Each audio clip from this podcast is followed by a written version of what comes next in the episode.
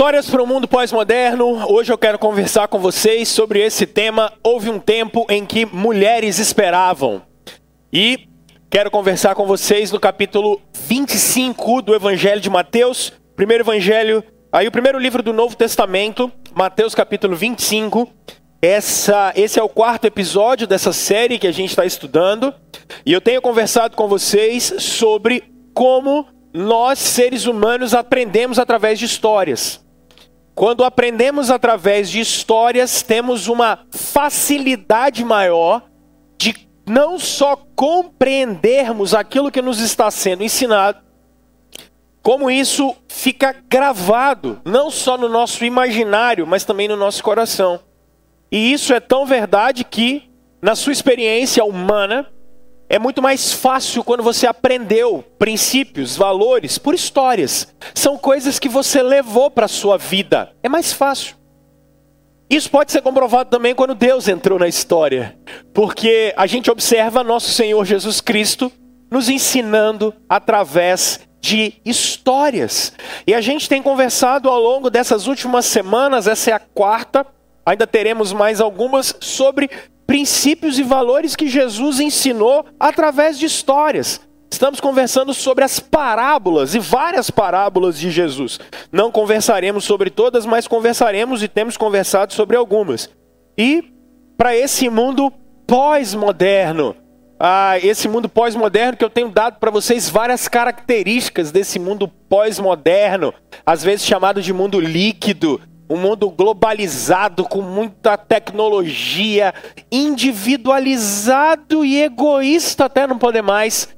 Mas a gente entende que aquilo que o Senhor Jesus ensinou, independente de tempos e eras, independente de momentos, os princípios que a palavra de Deus trazem para nós são princípios eternos e Jesus, com a sabedoria de Deus que ele é, nos deixou histórias para que o nosso coração fosse educado na palavra de Deus fosse educado pelo Espírito Santo e fosse mais fácil da gente aprender. Houve um tempo em que mulheres esperavam. Evangelho de Mateus, capítulo 25. Vamos ler, meus irmãos, do capítulo 25, do versículo 1, eu vou com vocês até o verso 13. E quero conversar com vocês hoje sobre algumas advertências, porque esse texto vai falar para gente sobre uma vida prudente. Uma vida prudente. Se na semana passada o que eu conversei com vocês estava demonstrando como deveríamos ter uma vida de administração de tudo aquilo que Deus nos deu, como sendo seus administradores, e o Evangelho de Lucas mostrou isso para nós. Hoje a palavra de ordem é prudência, sermos prudentes com aquilo que Deus nos dá. E é isso que esse texto quer mostrar para nós. E eu vou conversar com vocês hoje sobre quatro advertências para uma vida prudente. Porque nesse texto vocês vão entender que haviam mulheres que esperavam, algumas com prudência, outras sem prudência.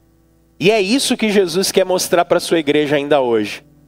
Que o tempo de vida que nós temos precisa ser um tempo de vida prudente. É isso. Houve um tempo em que mulheres esperavam, algumas com prudência, outras sem prudência. E eu quero que a gente tire, recolha desse texto, quatro advertências de Jesus para vivermos como mulheres prudentes, como as prudentes, e não com as não sábias e imprudentes. Verso primeiro, meus irmãos, vamos lá, vamos ler. O texto bíblico diz para nós o seguinte: percebam como o Senhor Jesus estava preocupado com o reino de Deus. As parábolas que temos estudado, elas sempre trazem a temática do reino de Deus. Porque são 11 parábolas ah, neotestamentárias que vão tratar do reino de Deus. Ah, o reino de Deus será, pois, semelhante a dez virgens que pegaram suas candeias e saíram para encontrar-se com o noivo. Cinco delas eram insensatas e cinco eram prudentes. Cinco eram prudentes. As prudentes, as insensatas, pegaram suas candeias, mas não levaram óleo. As prudentes, porém, levaram óleo em vasilhas junto com as suas candeias. O noivo demorou a chegar e todas ficaram com sono e adormeceram. À meia-noite, ouviu-se um grito: O noivo se aproxima! Saiam para encontrá-lo! Verso 7. Então todas as virgens acordaram e prepararam suas candeias. As imprudentes, as insensatas, disseram às prudentes: Dê-nos um pouco do seu óleo, pois as nossas candeias estão se apagando. Elas responderam: Não, pois pode ser que não haja o suficiente para nós e para vocês. Vão comprar óleo para vocês. Saindo elas para comprar o óleo, chegou o noivo.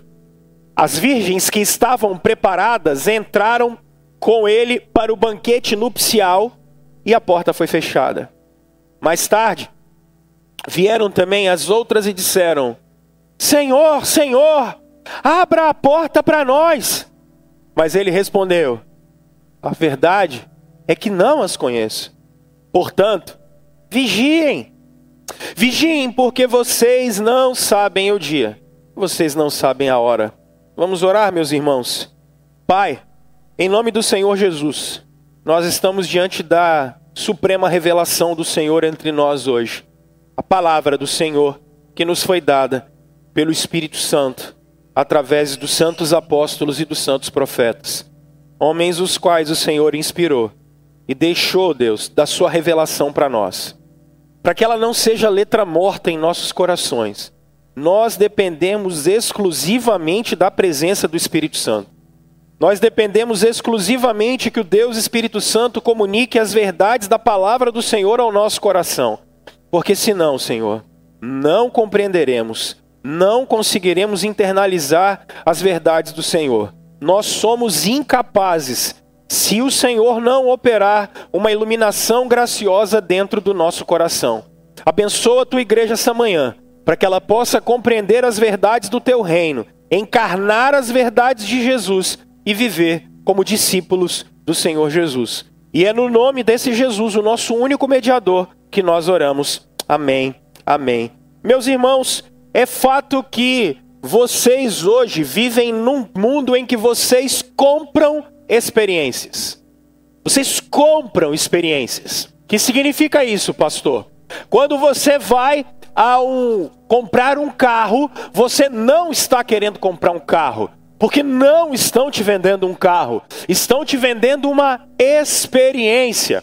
Quando você vai fazer uma viagem, não estão te vendendo um pacote de viagem, não estão te vendendo um lugar para você visitar, estão te vendendo uma experiência.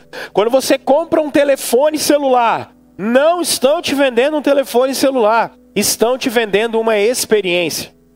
O mercado entendeu que o homem pós-moderno está encharcado, está inundado de uma única vontade: sentir prazer.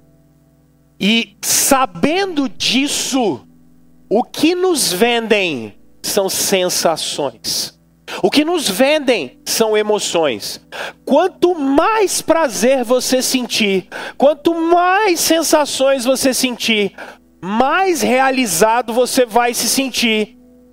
E você vai se sentir menos carente de qualquer coisa.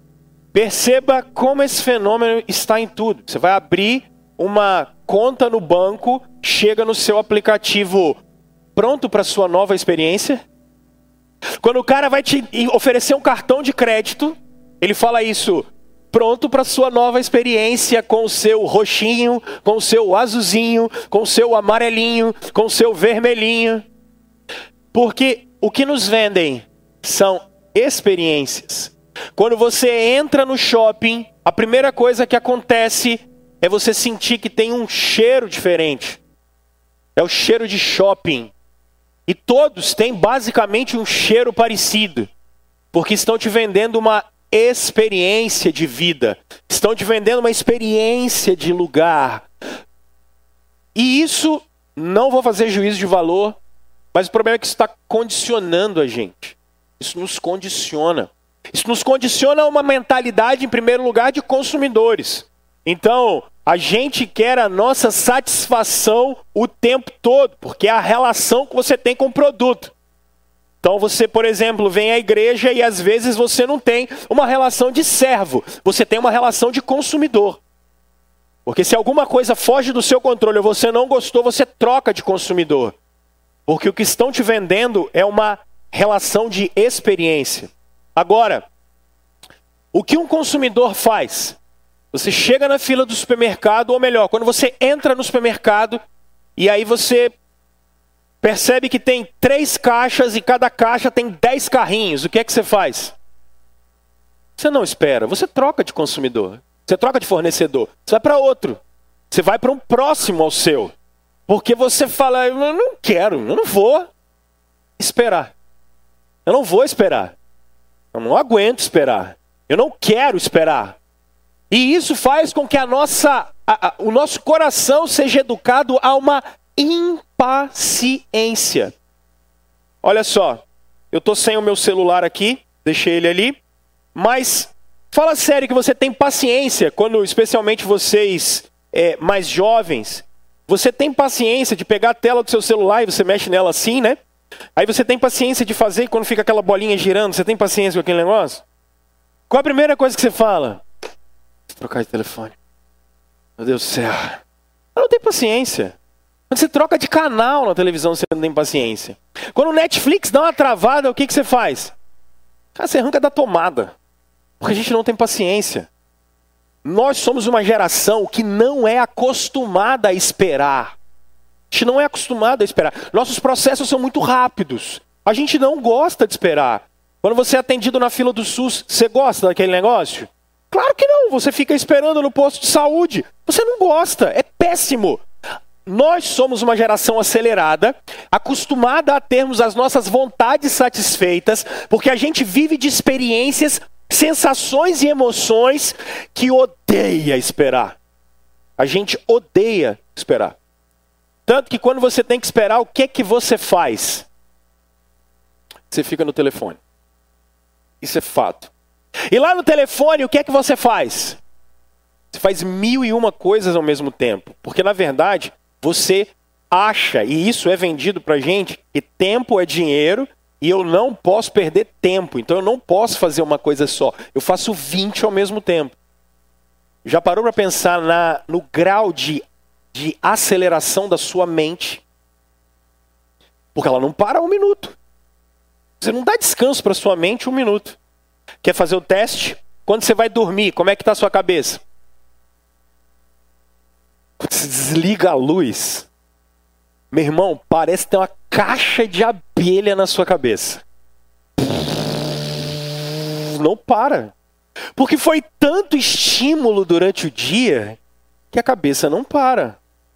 Agora, multiplica isso nos dias que você está angustiado.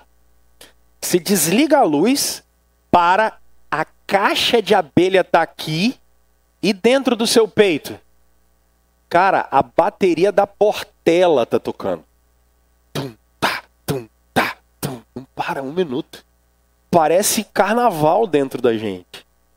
A gente não sabe esperar. A gente é impaciente, nós não temos essa ideia.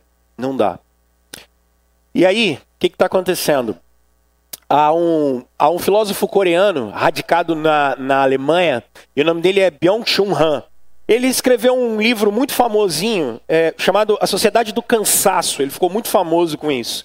E são livrinhos opúsculos mesmo, muito bacana. E ele está tentando trabalhar a nossa geração.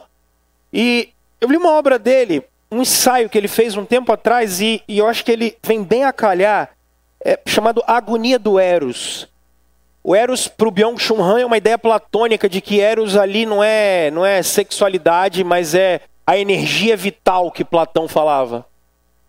O Byung-Chul Han está dizendo o seguinte: o homem do século 21 é tão acelerado, o homem do século 21 é tão disperso, que a energia de vida dele está em agonia. O homem do século 21 vive numa perene agonia. Porque a cabeça de vocês não para. o coração de vocês não para. A vida é uma angústia ambulante. E ele fala isso e levanta três coisas que são muito interessantes, porque por que é que a gente vive numa agonia e a vida da gente parece que não tem muito sentido? Você corre de um lado para o outro e você não vê muito sentido. Porque ele diz assim: infelizmente, tudo na nossa vida é melancólico porque a gente tornou tudo matéria de consumo. Filho é visto como um investimento. Marido e mulher é visto como algo que me prejudica ou não, matéria de consumo. Então, logo, se o meu filho custa muito caro, ele, ele começa a fazer com que minha vida entre em agonia. Se o meu marido não, não, não, não, não me ajuda, se o meu marido atrapalha nos meus objetivos, a minha vida é uma vida de agonia. Ela é ruim. Porque na verdade a gente transformou a nossa sociedade numa sociedade em que tudo é consumo. E aí, olha o que acontece. Honestamente, vocês têm falta de quê? Que, que falta para vocês? Eu estou falando para brasileiros cariaciquenses. A gente tem mais ou menos aqui umas 150 pessoas agora pela manhã, 160 mais algumas lá embaixo. O que, que vocês têm falta? Porque todos vocês estão bem vestidos. Tem uns que tomaram banho, outros não, a gente já conversou sobre isso. Vocês têm o mau hábito de não tomar banho, isso é um problema. Vocês estão empregados. Vocês estão empregados. Vocês têm família. Conheço 99% das pessoas que estão aqui, eu conheço a vida de vocês. Vocês têm falta de quê? Vocês não têm falta de nada. Vocês vão almoçar. Agora olha só.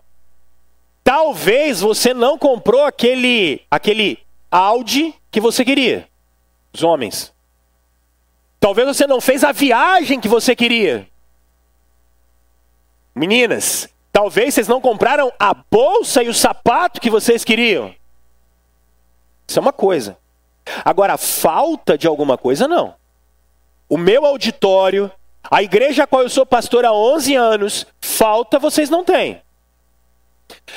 E o que o Byung-Chun Han diz é o seguinte: nós somos melancólicos, porque na verdade a gente tem em excesso.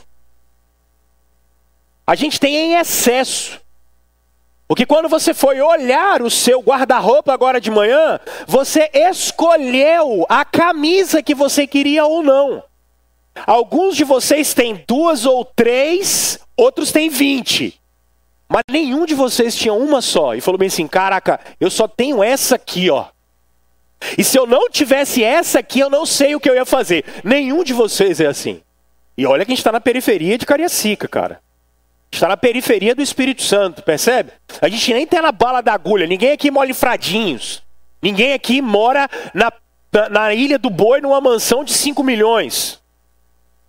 Vocês estão todos em Cariacica e todos vocês têm mais de uma opção. Porque a melancolia da gente, e aí você acha que a sua vida não tem sentido, mas não é porque você tem falta de alguma coisa, é porque na verdade a gente tem é demais. A gente tem mais do que precisa. E aí a nossa tristeza e insatisfação, ela não é por conta de necessidades, mas é uma tristeza porque a gente não consegue consumir mais. E isso gera na gente melancolia. Mas tem um outro problema que ele diz desse homem que transformou tudo em consumo é que a gente transformou a nossa vida em mero viver. Olha como é a vida da gente. Eu abro aspas para o Byung-Chun Han. É o medo da morte que leva o futuro escravo a submeter-se ao outro. Ele prefere a escravidão à ameaça de morte. Ele se apega ao mero viver. A sociedade em que tudo é consumo a gente morre de medo de ter falta de qualquer coisa. Porque o que define a gente é a nossa capacidade de consumir coisas, produtos, pessoas. E aí a gente é escravo desse mecanismo que é compra, consome, compra, consome, compra, consome. A nossa vida é isso. E aí, a vida da gente é um mero viver. Percebe quão melancólica e chata são as nossas vidas nesse sentido. Porque o que deixa a gente triste, mais uma vez, a incapacidade de comprar coisas, a incapacidade de consumir coisas. Que a nossa vida é mero viver. Sérgio Buarque de Holanda, escrevendo uma obra que é Raízes do Brasil, ele diz que uma das razões pelas quais o brasileiro é tão adaptado, e como é que a gente consegue ter 8 milhões de, de quilômetros quadrados, como a gente consegue ter estados diversos, regiões diversas, culturas diversas, mas ter o mesmo povo, ele dizia, porque os portugueses, quando chegaram aqui e formaram a nossa nação, eles tinham uma coisa que o brasileiro começou a perder. Os portugueses eram aventureiros. Os portugueses, diferente dos ingleses, que eram povos que trabalhavam e trabalhavam na terra e trabalhavam na terra e trabalhavam na terra, português não era assim. Português, em determinado momento da história, ele estava na China, na Índia, na África, na América, em tudo quanto é lado, entrando em tudo quanto é lugar, e ele era aventureiro. Nós não. Os brasileiros do século 21, eles não são mais aventureiros, eles não estão mais preocupados com a vida que eles vão levar, eles estão preocupados só com essas experiências de consumo e de compra de um mero viver. Em que o que nos deixa triste? A gente não teve um aumento, isso, a vida da gente é só isso. A gente não teve uma conquista e a gente ficou assim. E aí, vocês que são da minha geração, da década de 80, alguns que são da década de 70, como é que vocês brincavam? Como é que vocês brincavam quando eram criança? Como é que eu brincava? Eu juntava com os meus amigos da, da rua. A gente ia para a rua. Pegávamos todas as havaianas e tio-tio velha dos nossos pais, avós. Arrumávamos algum serrote cego de algum algum velho da rua. Pegava um monte de pau podre. E vocês já sabem onde a gente vai parar, né? Porque o caminhão era a gente que fazia. A roda do caminhão era o chinelo velho. E os nossos caminhões eram feitos de pau podre. E a gente fazia feira. A gente brincava de feira. Quem é velho aqui de Campo Grande sabe que tinha uma lotérica, aonde é uma loja da Conic aqui em Campo Grande. A gente descia e nós éramos muito perspicazes, enquanto alguém conversava com a moça da lotérica, os outros três meninos que não deviam ter mãe roubavam todos aqueles cartões da Mega Sena. E aquilo era o nosso cheque. Não façam isso, não roubem a lotérica. Que levante a mão quem nunca fez isso quando era criança. Júlio já, Júlio roubou muita lotérica, meu Deus. Oh, Jesus! Como é que seus filhos brincam hoje? Eu digo, você dá um iPhone 12 na mão de um menino de 3 anos de idade.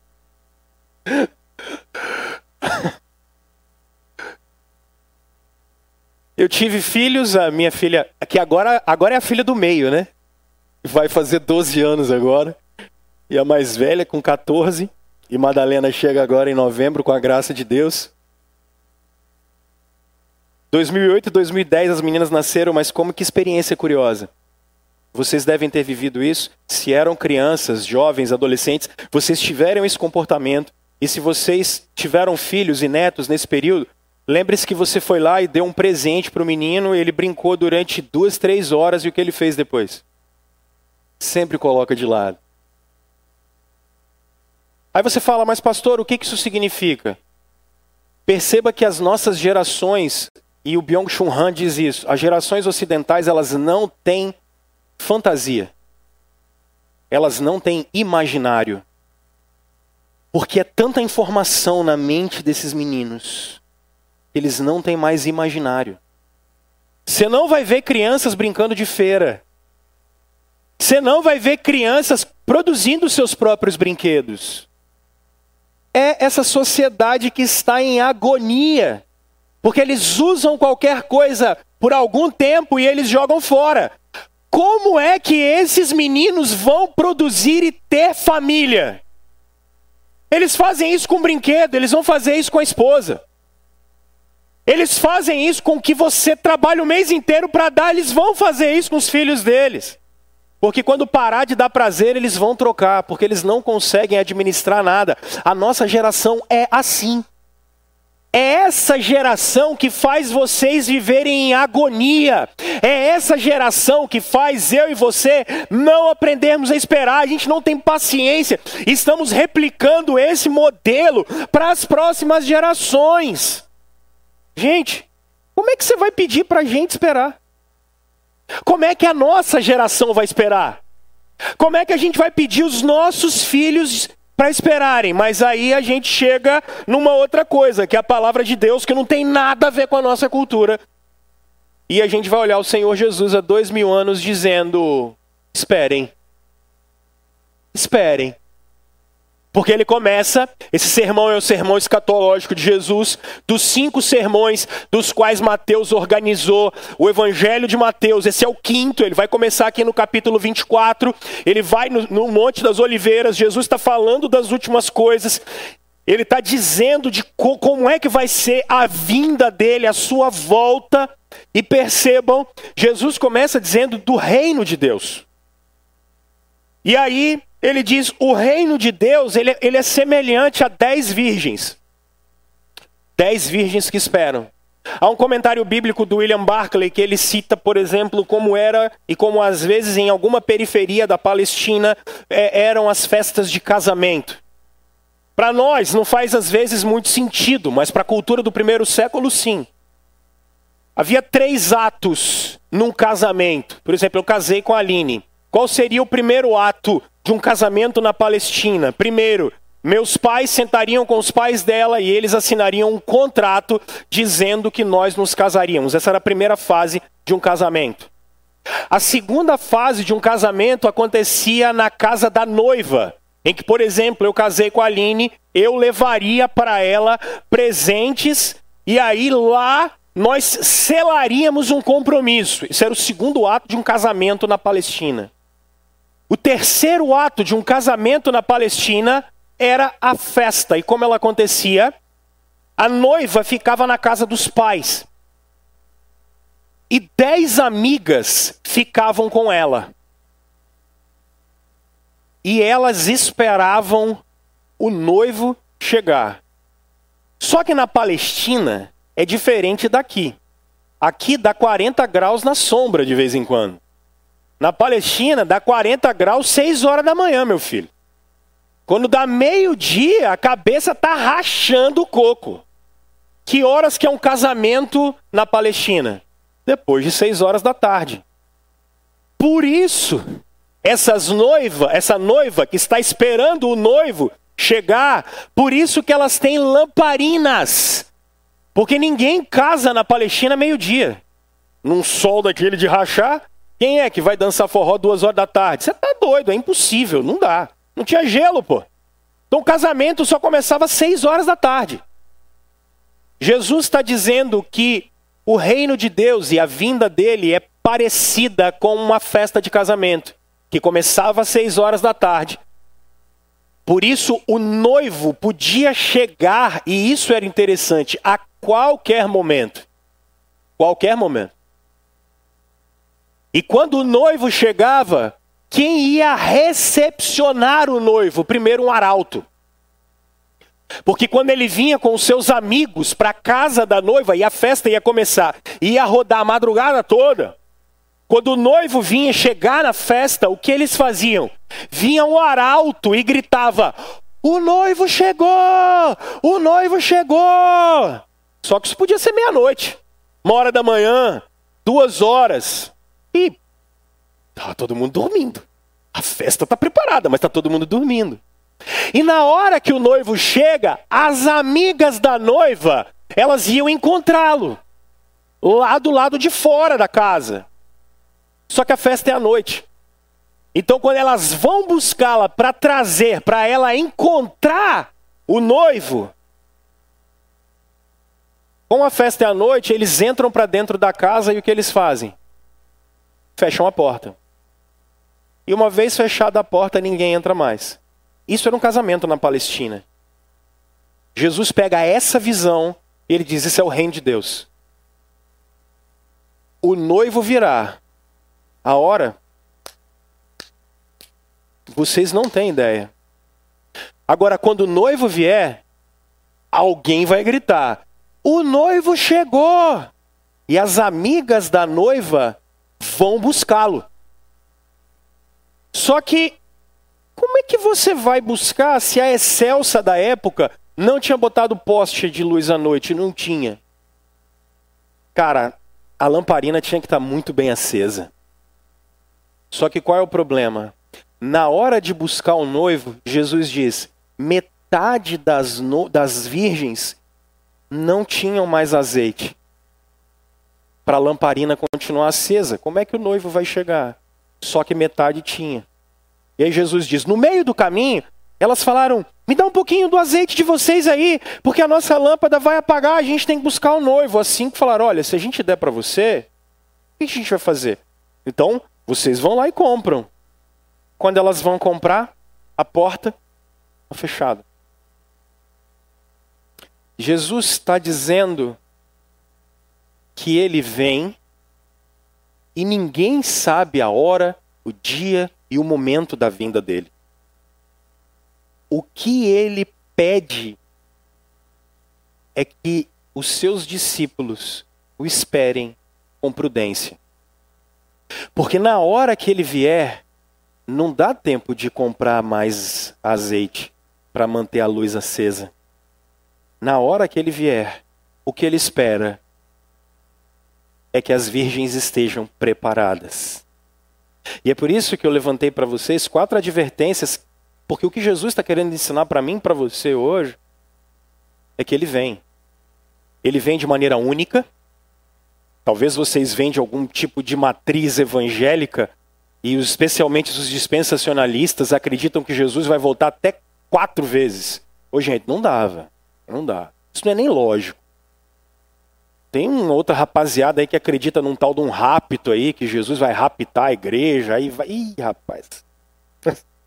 Prometo que se vocês continuarem aqui, eu vou voltar. Porque eu já ensinei escatologia aqui por um monte de tempo, eu não vou ensinar agora, eu não tenho tempo. A vida de Jesus é única. Final. Visível. Física. Triunfante e gloriosa. Jesus volta uma vez, de maneira visível, de maneira gloriosa, triunfante e final. Não tem outra chance, não tem segunda chance, não tem terceira chance, não tem esse negócio. Cristo vem. E, o, e a advertência que ele quer trazer para a gente hoje é: Nessa sociedade do cansaço, nessa sociedade em que a gente vive agoniado, nessa sociedade em que a gente vive preocupado com esse ciclo de consome e compra, consome, compra e ganha dinheiro e tá triste não porque precisa de alguma coisa, mas porque a nossa vida é essa melancolia, essa falta de criatividade, essa falta de visão, de vida. Jesus está dizendo: melhor vocês viverem numa outra perspectiva.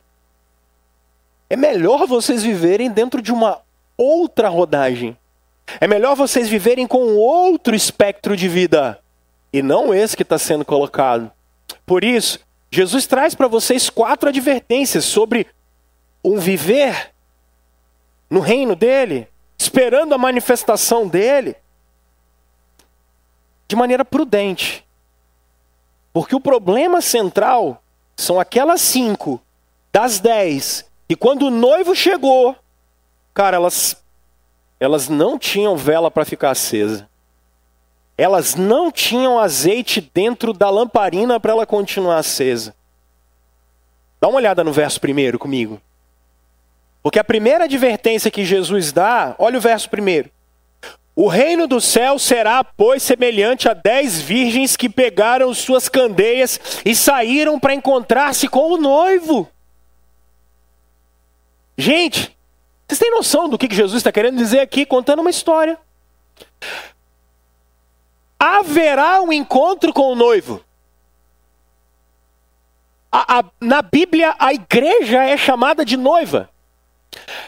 Na Bíblia, porque ela foi escrita na cultura judaica e o momento mais marcante da vida de um hebreu, de um judeu, seja lá como é que você queira chamá-los, era o momento do casamento. Esse era o momento mais especial da vida de, um, de, de, alguém no Novo Testamento e no Antigo. A Bíblia termina no livro do Apocalipse falando que haverá um grande casamento. Por isso ela chama disso de bodas do Cordeiro, que é o encontro que a igreja de Jesus terá com o seu Senhor. A primeira advertência que Jesus dá para a gente é a gente ter a consciência de que a gente é participante dessa alegria de Jesus. A sua vida não tem sentido se ela for só um aglomerado de tarefas que você faz durante o dia para ganhar um salário no final do mês ou no quinto dia útil. Isso não faz o menor sentido e você já viu isso. Melancolia, sofrimento, Angústia, quando você não tem dinheiro, você fica preocupado. Quando você não compra nada, você se sente menor. Quando você não consegue viajar, você se sente mal. Quando você não troca de carro, você se sente o pior tipo de pessoa do mundo. Quando você não tem qualquer expectativa de consumo, você fica mal. Jesus está dizendo: ei, a primeira advertência para a vida de vocês é compreenderem que vocês são participantes da mesma alegria de Jesus. Haverá um encontro com Cristo nós caminhamos para o encontro com Jesus. E isso é o que precisa queimar no coração da gente. Deixa eu te mostrar o porquê. Porque a história da humanidade é uma história de sofrimento. A história da humanidade não é uma história de luta de classe. Ricos contra pobres. A história da humanidade não é uma história de luta de privilégios, brancos contra pretos, homens contra mulheres. Isso é balela. Isso não é a história da humanidade. A história da humanidade não é entre liberais e socialistas, se nós temos liberdades individuais ou se é o Estado que manda a gente fazer tudo. Isso não é a história da sociedade. Podem ser até fenômenos que a gente pode até observá-los, mas não é a história da humanidade. Não é esse o problema dos seres humanos. Porque o Spurgeon já dizia isso no século XIX. O problema dos seres humanos é espiritual. Por isso, Martin Lloyd Jones, na metade do século passado, quando pregava em Westminster, ele dizia o seguinte: Todas as nossas intenções de colocarmos na terra um reino humano sempre vão falhar. Sempre. Porque isso vai contra a natureza do reino de Deus. Os princípios e valores de vida que a gente tenta criar e colocar no mundo, eles não são suficientes. Porque o problema do ser humano é espiritual, antes de mais nada. O problema do ser humano está dentro do coração dele. A história da humanidade, a história da sua vida, a história da minha vida e a história de todas as pessoas que passaram por esse planeta é uma história de tragédia, porque a santidade de Deus foi profanada, gente. E o nome disso se chama queda. O nome disso se chama pecado. O problema da vida dos seres humanos é pecado. Pecado não é algo simplesmente moral. Porque vocês trabalham pecado e a igreja brasileira trabalha pecado como sendo uma coisa só moral. Ah, não mate, não roube, não adultere, isso é verdade. Mas antes, pecado é algo cósmico, é ontológico, é do ser, é do coração, é a vida inteira dos seres humanos que nascem contra o Deus Criador. Agora, qual é a alegria de Jesus? E é por isso que eu comecei dizendo para vocês o seguinte: o cristianismo não é sobre um monte de dogma que você aprende, ainda que esses dogmas sejam importantes. O cristianismo é sobre uma pessoa. Jesus nunca disse para vocês que era para vocês seguirem um caminho, era para vocês seguirem ele e entrarem nele. Jesus nunca apontou para vocês uma direção. Jesus disse que era para vocês colarem nele. Jesus disse que ele conduz. Jesus não disse assim: olha, vai por ali, olha, faça isso, ó, oh, faz aquilo ali. Jesus nunca diz isso. Jesus manda você se identificar com Ele, porque Ele sabe que você, pela sua própria força, jamais conseguiria ver o reino de Deus. Jamais conseguiria ele se livrar do pecado, jamais conseguiria se arrepender dos seus pecados e das suas falhas. E essa é a diferença do cristianismo.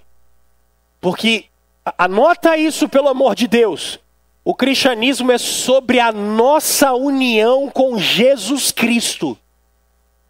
Não é um conjunto de regras para ser seguido. Não é um conjunto de leis para serem seguidas. Não é um conjunto de moral a ser seguida. Porque isso é fatigante. O cristianismo é sobre como vocês estão ligados a Jesus. E isso é maravilhoso, porque dentro da perspectiva da Escritura, meus irmãos, vocês estavam ligados a Jesus na eternidade. Porque quando a gente chega, por exemplo, em Apocalipse capítulo 14, e João vai mostrar toda a história da humanidade, vocês percebem que o Cordeiro de Deus teve que ser morto antes da fundação do mundo. Porque antes de Deus dizer haja luz, ele teve que dizer haja cruz. Que era o nosso plano e o plano para a gente ser resgatado pelo Senhor. Vocês estavam ligados a Jesus na eternidade. Vocês estavam ligados a Jesus na encarnação dele. É lindo, meus irmãos, porque às vezes a gente olha o Senhor Jesus no jardim do Getsemane. Aí você fica pensando, o que é que Deus está fazendo, sofrendo nesse jardim? Por que, que Jesus chega a suar gota de sangue? Porque Jesus olha para mim e olha para vocês. Porque Jesus estava olhando para você e ele sabia que você não conseguiria ressuscitar dos mortos sozinho. Porque Jesus sabia que você não consegue se livrar dos seus pecados sozinhos. Porque Jesus sabia que quando você fecha a porta do seu quarto, por exemplo, à noite, e a escola de samba toca no seu coração, ou a caixa de abelha ressoa na sua mente, Jesus sabia que você não daria conta. Mas Jesus sabia que quando eu e você a gente perdesse alguém querido, quando a gente recebesse diagnóstico, por exemplo, de cara, não tem mais jeito, você tem seis meses de vida, Jesus sabe que você não daria conta. E aí ele olha dentro do seu olho. E ele diz: Vale a pena, eu vou até, até o final por você. Isaías 53 diz que essa é a alegria de Jesus. Saber que você ia poder viver. Saber que eu ia poder viver. Você está ligado a Jesus agora. Porque todas as vezes que você ora, você não ora em nome da igreja, você não ora na intercessão de santo nenhum, você não ora na autoridade do pastor fulano de tal, ou do profeta fulano de tal. Você ora em nome de Jesus, porque é Ele que tem olhado para mim, para você todos os dias. Só que é engraçado. Jesus está dizendo que haverá um encontro final. E você estará ligado a Jesus a eternidade inteira. O cristianismo é sobre uma pessoa, Cristo Jesus. A vida humana é sobre uma pessoa, Cristo Jesus. Essa deve ser a alegria do crente. Mas isso que eu estou falando para você não faz o menor sentido. Sabe por quê? Porque é muito estímulo. Porque é uma correria diária. Porque a gente não para para pensar que as riquezas de Deus estão escondidas em Jesus Cristo. Porque na verdade as nossas riquezas e os nossos tesouros estão em outros lugares. Jesus está chamando você para parar hoje e pensar assim: você tem alegria em ter sido adotado por Deus? Porque a grande mentira, por exemplo, que o século XXI conta para nós, isso é a religião do secularismo. É, é a religião sem Deus. É que todos são filhos de Deus. Você não tem base bíblica para isso em momento nenhum. O que a Bíblia afirma é que todos nós somos criaturas divinas e filhos da ira por natureza. Só tem um filho de Deus, Cristo. E nós nos tornamos filhos por adoção. Só que o problema é que a minha geração acha que Deus tem feito favores para nós. A minha geração só bate na porta do céu em busca do auxílio emergencial de Deus. Que era de 200, passou para 400, a gente está pedindo 600 e tomara que vire mil. Porque a gente não entendeu da onde a gente foi tirado. A gente não entendeu que o caminho que estava reservado para a gente era o caminho da condenação eterna. Porque, na verdade, o homem do século XXI nem acredita em inferno. O homem do século XXI ele acredita que, em sua maioria, ou morreu, acabou, ou ele acredita que, se existe alguma coisa, a gente não tem acesso, que são os agnósticos, ou os que são mais bacaninha, eles acham que Deus é o, algum recreador de shopping center em férias de criança, eles dizem, ah, é Deus mais do que tem que cuidar da gente na eternidade inteira. Gente, isso não é bíblico. A história da igreja não mostra isso. Nós somos filhos por adoção por causa de Jesus. E se ele não tivesse feito essa obra, a gente estaria condenado. Que nos esperava era a condenação eterna. Irmãos, honestamente falando, pense agora. Você sente alegria em saber que vai se encontrar com o seu Salvador? Ou você só tem medo de morrer?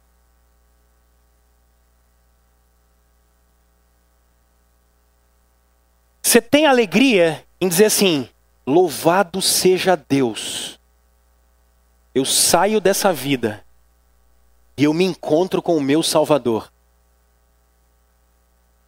Ou você só tem medo de morrer, porque você não vai mais poder viajar. Ou se é piedoso, não vou ver o crescimento dos meus filhos. Não vou ver os meus netos. Percebe que dá para ser até piedoso. Dá para ser piedoso. Você tem alegria em encontrar com Jesus. Lutero, o grande reformador, vive uma experiência com uma das suas filhas. Lutero sofreu demais. É engraçado é que os, os homens que Deus usou na história, via de regra, sofreram muito.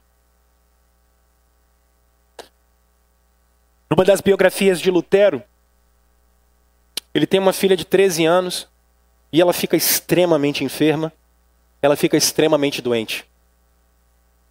E eles tentam todos os recursos que o século XVI podia dar. Tem um momento que todos saem do quarto, Lutero entra para o quarto. Irmãos, eu não sei o que eu faria. Eu não sou o Lutero. Mas ele se ajoelha ao lado da sua cama. E ele olha para sua filha de 13 anos e ele diz assim: Filhinha, nós não temos mais o que fazer.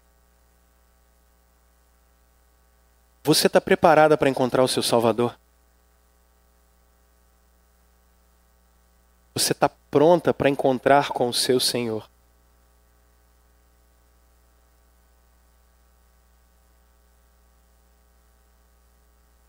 Dói, gente. Mas a única esperança que nós temos na vida e na morte é Jesus Cristo. Você não tem aonde mais se apegar. Você não tem outra âncora para sua fé a não ser Jesus Cristo. Quando todos os nossos recursos se esvaem, irmãos, quando todo o nosso futuro não tem mais pela frente, quando nós não temos mais aonde nos apegar, Irmãos, o livro de Hebreus diz que só temos uma âncora da nossa fé, o Filho de Deus que está vivo. Então, ao invés da gente gastar os nossos dias, da nossa vida ser essa agonia, Jesus está te convidando a se deleitar nele, a se encontrar com Ele. Você não vai aprender isso com coach nenhum. Você não vai aprender isso com psicólogo nenhum. Nenhum treinamento emocional vai ensinar isso para você. Em lugar nenhum você vai aprender isso. Porque o que tem atravessado séculos é a mensagem de que Jesus Cristo é a nossa única esperança e nós nos encontraremos com Ele. E é isso que tem que alegrar o seu coração. Porque o que te espera não é um monte de mariachi tocando la cucaracha para você em Cancún, meu filho. O que está te esperando são as milícias celestiais adorando a Jesus, aonde você vai entrar aonde nós, junto com os nossos irmãos do passado, nossos irmãos que ainda vão nascer na ressurreição dos mortos, quando a nossa alma se juntar ao nosso corpo de novo, nós adentraremos os portões celestiais e entraremos para viver eternamente com o nosso Senhor. É isso que tem que alegrar o seu coração. É essa mensagem do Evangelho. E não eu chegar aqui e falar: vamos lá, campeão, é isso aí, levanta mesmo, vamos, força, é isso. Parou, irmão. A mensagem é: você foi perdoado, você foi adotado, você é filho de Deus, Jesus vai voltar. Alegre-se, porque a gente tem um encontro com Ele, a gente tem um encontro com Jesus marcado. E é por isso que na nossa vida o que precisa alegrar a gente é esse relacionamento é esse relacionamento com Jesus. E eu falei aqui há duas semanas que o grande problema da igreja brasileira é a alma da nossa cultura. A cultura brasileira, que veio da cultura portuguesa, indígena, africana, a gente é carente da figura masculina. A nossa cultura é carente da figura masculina.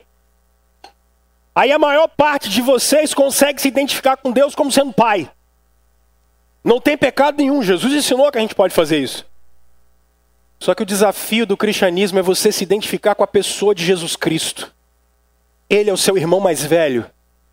Ele abriu mão da herança dele para dar para você. Ele abriu mão do que era dele para você poder ter vida. Ele abriu mão da vida dele para que a vida dele fosse passada para você. E ele foi esmagado numa cruz no seu lugar.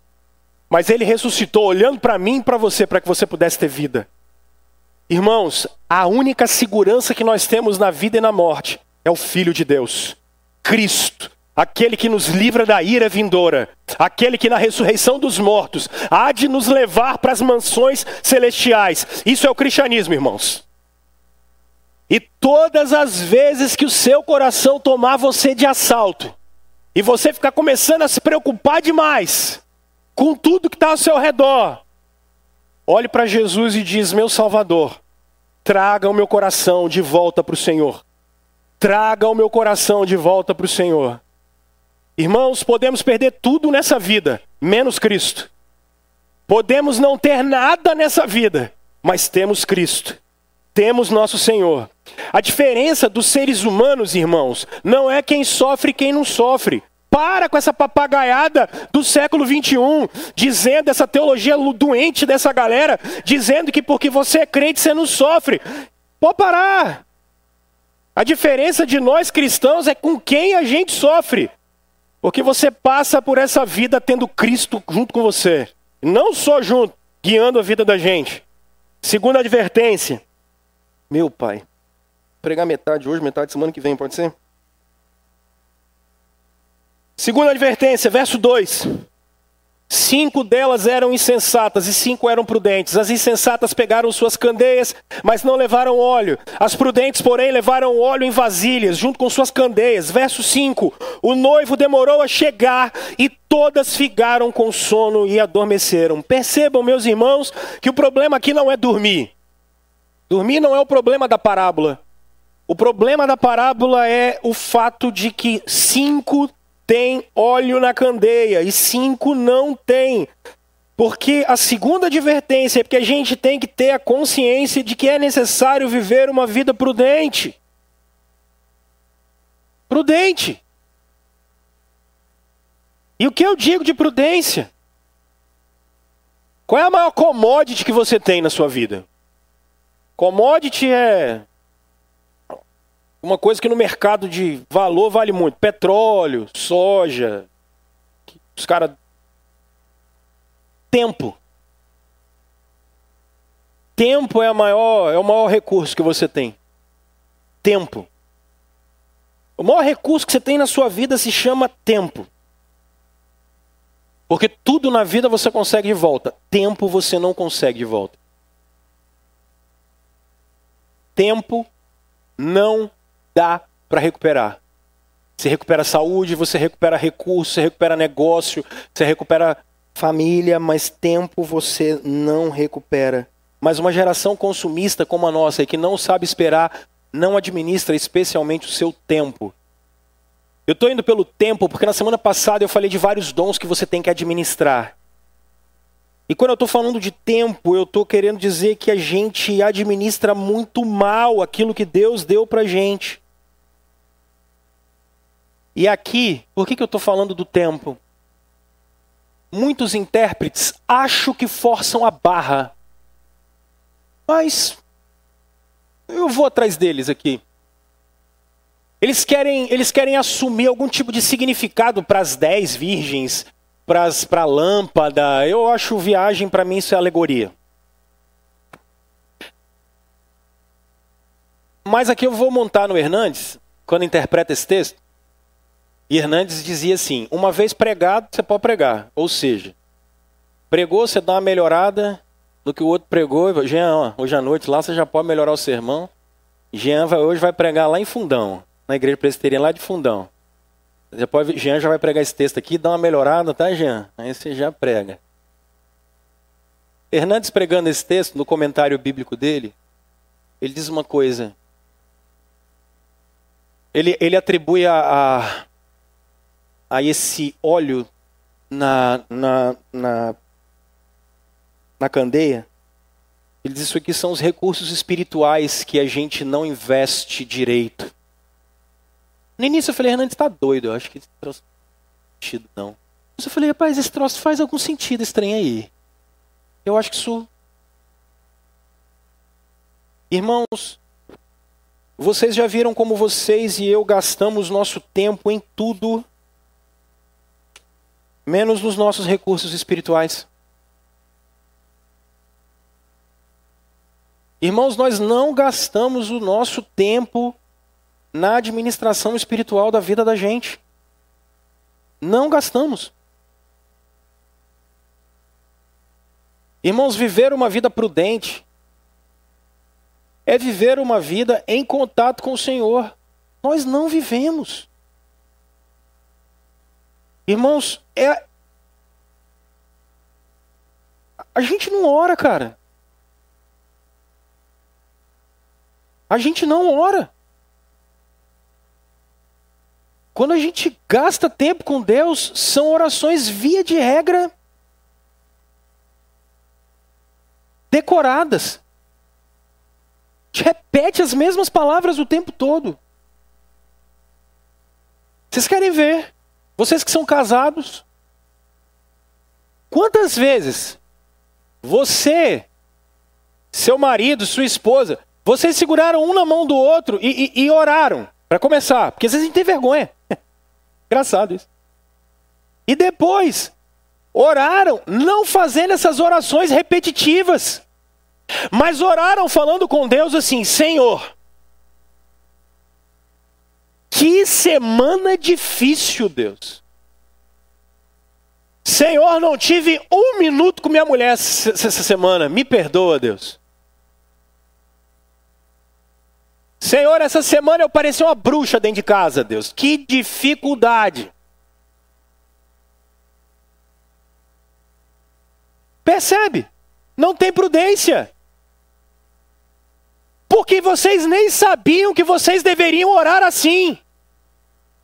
Ficamos com orações decoradas. Eu não tenho problema com terapia.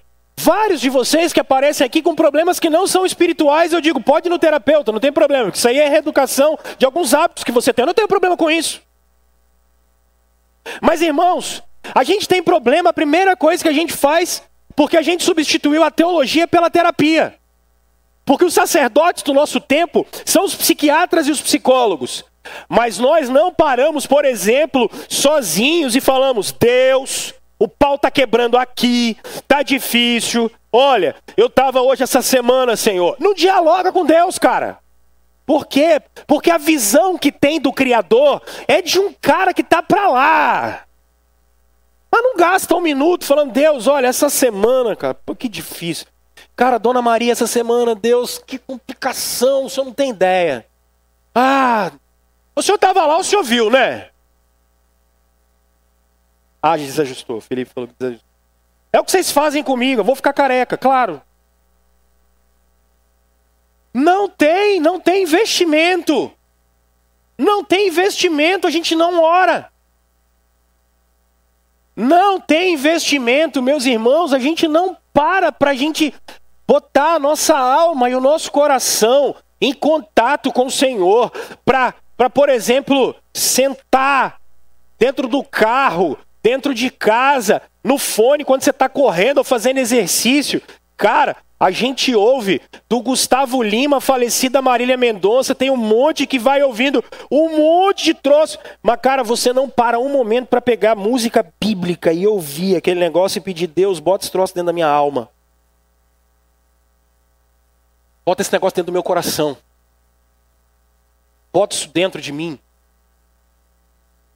Momentos devocionais pífios. Pífios. Percebam como é que a gente abre mão, meus irmãos, de momentos de adoração como esse para qualquer coisa, por qualquer coisa. Abrimos mão de participar dos meios de graça, do qual Deus infunde graça dentro da gente, Deus infunde poder dentro da gente, quando a gente, por exemplo, participa de um momento como a ceia do Senhor. Quando a gente para para orar em comunidade, Deus pega o poder dele e vai. Uh!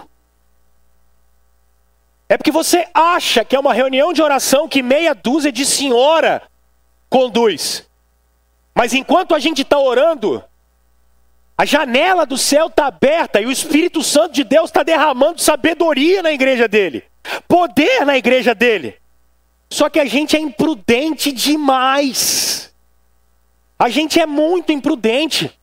Eu não estou falando do que eu já conversei semana passada, você vai no Spotify lá você ouve. Eu estou trabalhando outra face da missão de sermos discípulos de Jesus. A última vez que você pegou e, e conversou com Deus para falar bem assim, Deixa eu tentar entender um pouquinho da palavra do Senhor. Você nem sabe quando foi, cara. É imprudência. É gastar tempo com entretenimento o tempo todo e não tem pecado nenhum em entretenimento. Não tem pecado nenhum em comer, beber, dançar, fazer festa. É, é bom. E faça isso. Eclesiastes diz que isso é maravilhoso. Mas, cara, a vida não é isso. A vida não é isso. Seja prudente com o azeite que foi colocado dentro de você, cara. Essa é a grande questão. Terceira advertência. Observem, verso 8 e 9. As insensatas disseram às prudentes: Deem um pouco do seu óleo, pois as nossas candeias estão se apagando. Elas responderam: Pô, não dá, Ana. Não. Pois pode ser que, que não haja mais suficiente para nós e para vocês. Vão comprar óleo para vocês. Primeira advertência que eu conversei com vocês foi sobre a gente é, ter alegria com Jesus. A segunda, viver com prudência. A terceira, gente, é que não dá para a gente viver de empréstimo espiritual das pessoas. Não dá. A minha mãe ora muito, olha que legal. É, meu pai é um cara de oração, olha que bacana, né? Que legal. É. Meu tio, meu tio é um cara, meu tio é um cara crente, rapaz. Olha, era bacana mesmo, meu tio. Irmão, pô. Não, lá na igreja, cara, tem umas senhorinhas, as mulheres são as mulheres que elas são bem de Deus mesmo. Deixa eu falar uma coisa com você, meu filho, não dá para pedir emprestado, cara. Capital espiritual a gente não pega no banco. Você não pega capital espiritual no aplicativo e paga em 24 vezes de 200 reais. Não existe isso, cara. Não dá. A pergunta que a gente precisa se fazer hoje é assim: olha, qual é o grau de compromisso que a gente tem com o Senhor, cara? Qual é o grau de compromisso que você tem com o Senhor? Qual é o grau de fervor espiritual na sua vida? Qual é o grau de fervor espiritual, cara? Sabe o que eu estou dizendo? Quão apaixonado pelo Senhor você é. Jesus não está chamando a mim e a você para a gente vir aqui cumprir rituais dia de domingo, gente. Ele não precisa disso. Mas o Senhor está chamando a gente a ter um coração que arde de amor e paixão por Ele. Irmãos, eu lembro quando. Eu lembro que eu converti. Mas eu nasci na igreja, né? O que para mim é ruim. Não ruim ter nascido na igreja. É porque a, a conversão de vocês acontece de duas maneiras. Ou ela é aguda, como foi a minha, ou ela é um processo de uma vida inteira. Tem alguns de vocês que nunca viveram nada demais, então aí a vida inteira, né? Eu, embora tenha nascido na igreja, eu vivi um processo agudo de conversão. Um negócio assim que Cara, quando Deus me resolveu mexer no meu coração, Ele me derrubou de um jeito que. Louvado seja Ele por isso. Alguns de vocês viveram processos, alguns estão vivendo. Tem gente que nem convertida não é e está na igreja a vida inteira, isso acontece. Amigo de Jesus, é tá entre as cinco que não tem azeite. Só não sabe disso. Eu vou te perguntar isso no final. Mas eu estava preparando essa mensagem e eu estava lembrando do período da minha conversão mesmo, sim. E o que aconteceu a partir dali?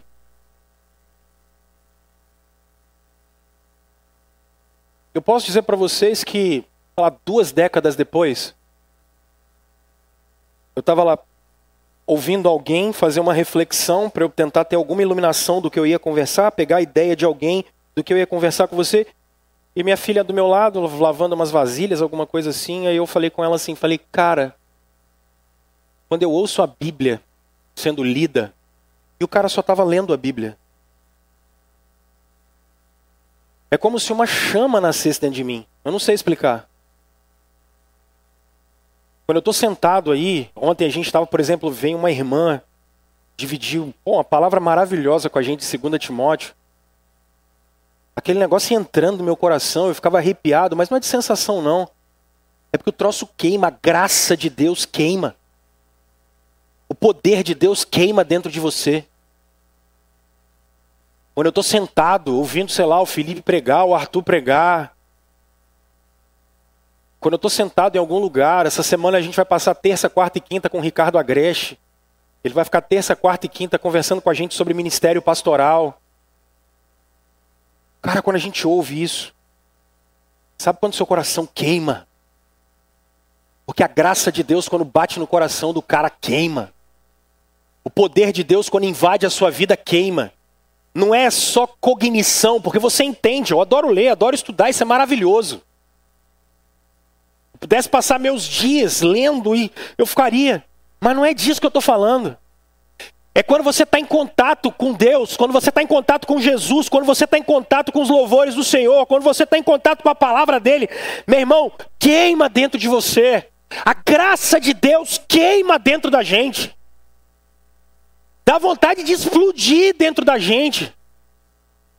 Porque é o poder de Deus operando dentro de nós, na vida da gente, através da gente. Cara, você vibra. Você vibra não é porque a gente fez um evento legal, mas é porque o nome de Jesus está sendo exaltado. A pergunta que você precisa se fazer é: então, é, é, esse capital espiritual, ele está dentro de você, meu filho. Qual foi a última vez que o seu coração ardeu pelo Senhor? Qual foi a última vez que o seu coração queimou de amor por Jesus? Quando você vem para a comunidade cristã num domingo de manhã, num dia do Senhor, e o seu coração enche cheio do poder de Deus, com vontade de adorar o Senhor. E quando alguém manda você levantar, você já está em pé. E quando alguém manda você bater palma, você já está na décima.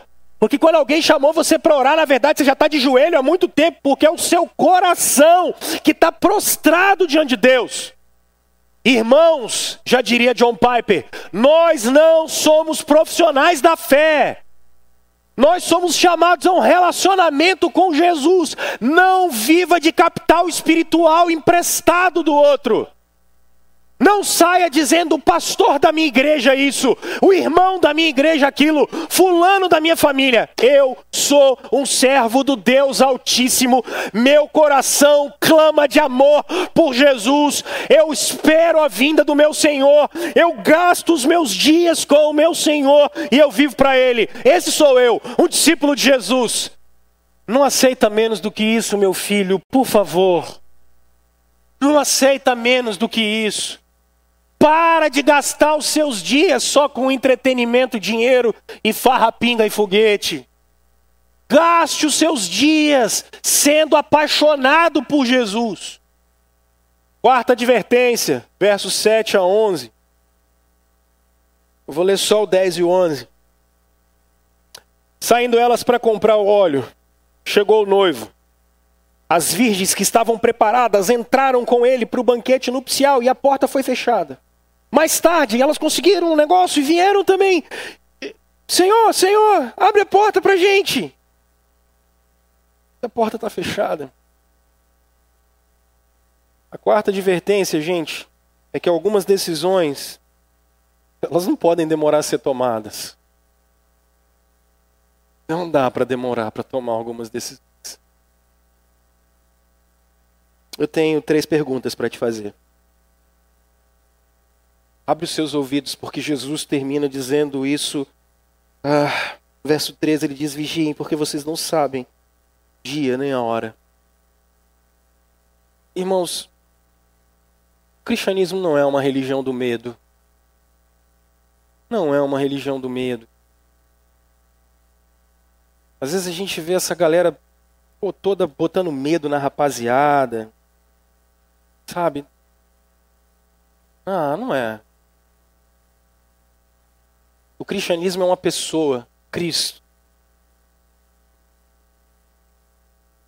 Tenho três perguntas para te fazer.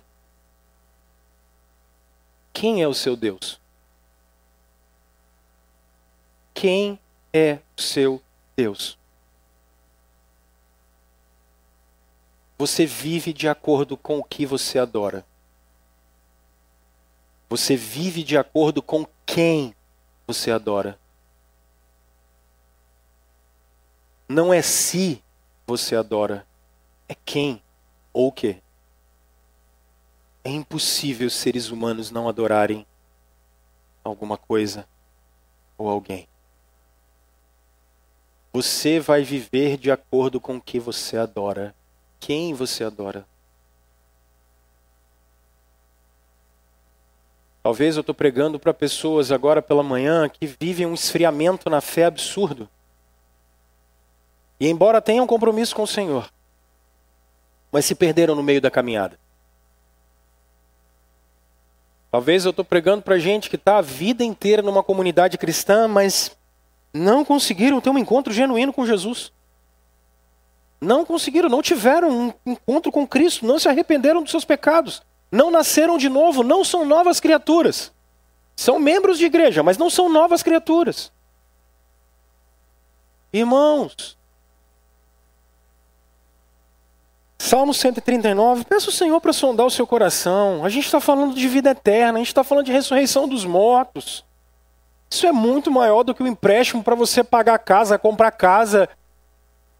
Isso é muito maior do que qualquer outro investimento que a vida da gente vai ter. Isso é muito maior do que as nossas próximas férias. A gente está falando da vida eterna. A gente está falando da ressurreição dos mortos. E a gente está falando da vida que a gente vive agora, ou em comunhão com o nosso Senhor, ou afastado dele. Quem é que você adora? O seu dia a dia vai mostrar quem é o seu Deus. Há decisões que nós não podemos demorar a tomar na vida da gente porque não dá tempo. Se lembrem que Jesus disse para um cara que naquele ano ele teve a maior colheita de todas. E aí ele teve uma colheita enorme. E ele falou: Ah, minha alma, a gente tem tudo. Bora botar esse celeiro todo para baixo e vamos encher esse negócio. E isso era você, abrindo o aplicativo do seu banco e falando: Ah, as ações renderam. Ah, a gente recebeu herança. Olha que maravilha. O, o Tesouro Selic está assim. CDI está desse jeito. E blá blá blá, e blá blá blá, e blá blá blá. E você fala assim: Bora, vamos fazer uma festa e vamos fazer uma farra. Aí Jesus olha e fala assim: Seu louco. Eu vou levar sua alma hoje mesmo. Esse aplicativo fica com quem? Com quem? CDI rendeu 100% para quem? Para quem o tesouro direto rendeu direto? Para quem? Quem é que você adora? A segunda pergunta que todo ser humano precisa fazer na vida é: para onde você está caminhando? Se hoje for o seu encontro com o Senhor, se hoje à noite o Senhor chamar a sua alma para encontro dele, para onde você vai? Para onde você vai? Qual é o seu destino eterno? Porque nenhum de vocês tem a garantia de que vai se levantar amanhã pela manhã, meus irmãos. Nenhum de vocês tem essa garantia. Vocês não têm a garantia de que no final do mês vocês vão estar aqui. Vocês não têm a garantia. Não tem. Para onde nós estamos caminhando? Quando você fechar os olhos nessa vida, para onde você está caminhando? Tem decisões que você precisa tomar logo. Esse é o maior compromisso que o ser humano tem com a vida dele. É a nossa eternidade, é a ressurreição dos mortos. Jesus não está te fazendo só uma oferta para você pegar ou não. Jesus está dizendo: Eu vim para te dar vida, eu vim para ter um relacionamento com você, eu vim para fazer história junto com você. Na verdade, eu vou construir a história da sua vida. Jesus veio mudar a sua estrutura inteira. Terceiro, terceira pergunta que eu te faço: quem é que está indo com você? Eu estou querendo te perguntar assim: como anda a sua casa? Como andam seus filhos? Como anda seu casamento?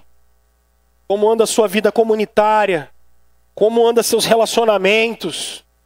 Gente que não fala com fulano de tal há 10, 20, 30 anos, por conta de que nem sabe mais o que, que é. Tem decisões que você precisa tomar logo.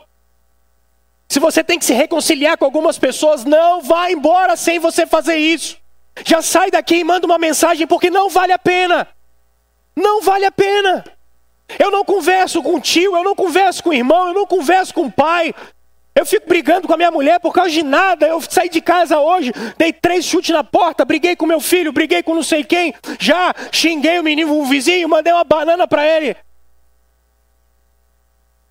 Tá louco? Tá doido? Quem é que tá indo com você? É um dia de você parar e tem prioridades, cara. A gente tem que se reconciliar com as pessoas. A gente tem que se reconciliar com elas e parar de bobeira. Porque a vida é muito maior do que isso. A nossa existência é muito maior do que isso.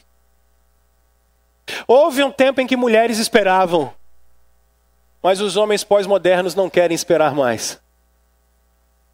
A gente não quer mais aguardar o nosso Senhor. Deixa eu chamar os meninos para vir aqui à frente, nós vamos terminar. Irmãos, eu termino fazendo duas perguntas para vocês. E vou chamar o pastor Felipe que vai impetrar a bênção aqui. Há um escritor de autoajuda. Ele é bonzinho, assim, ele, escreve um monte de negócio bacana. Você não pode comprar o combo completo. Mas ele escreve algumas coisas muito interessantes.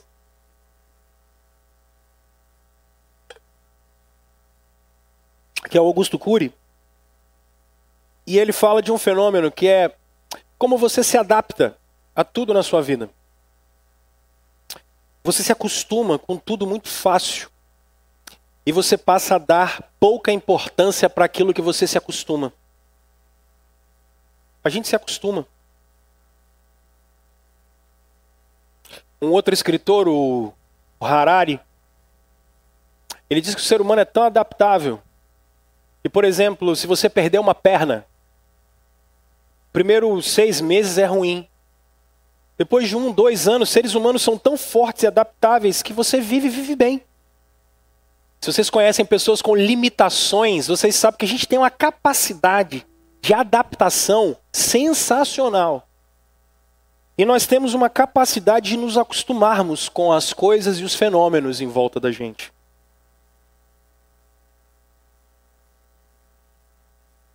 Mas Jesus está dizendo para você que não é para você se acostumar com o fato, acostumar e largar de lado com o fato de que você está caminhando para o encontro final com Ele. Não deixa sua consciência se adaptar a isso. Não ache que isso é mais uma coisa que você faz. Esse é o momento mais importante da nossa vida. E esse momento ele é precedido com agora.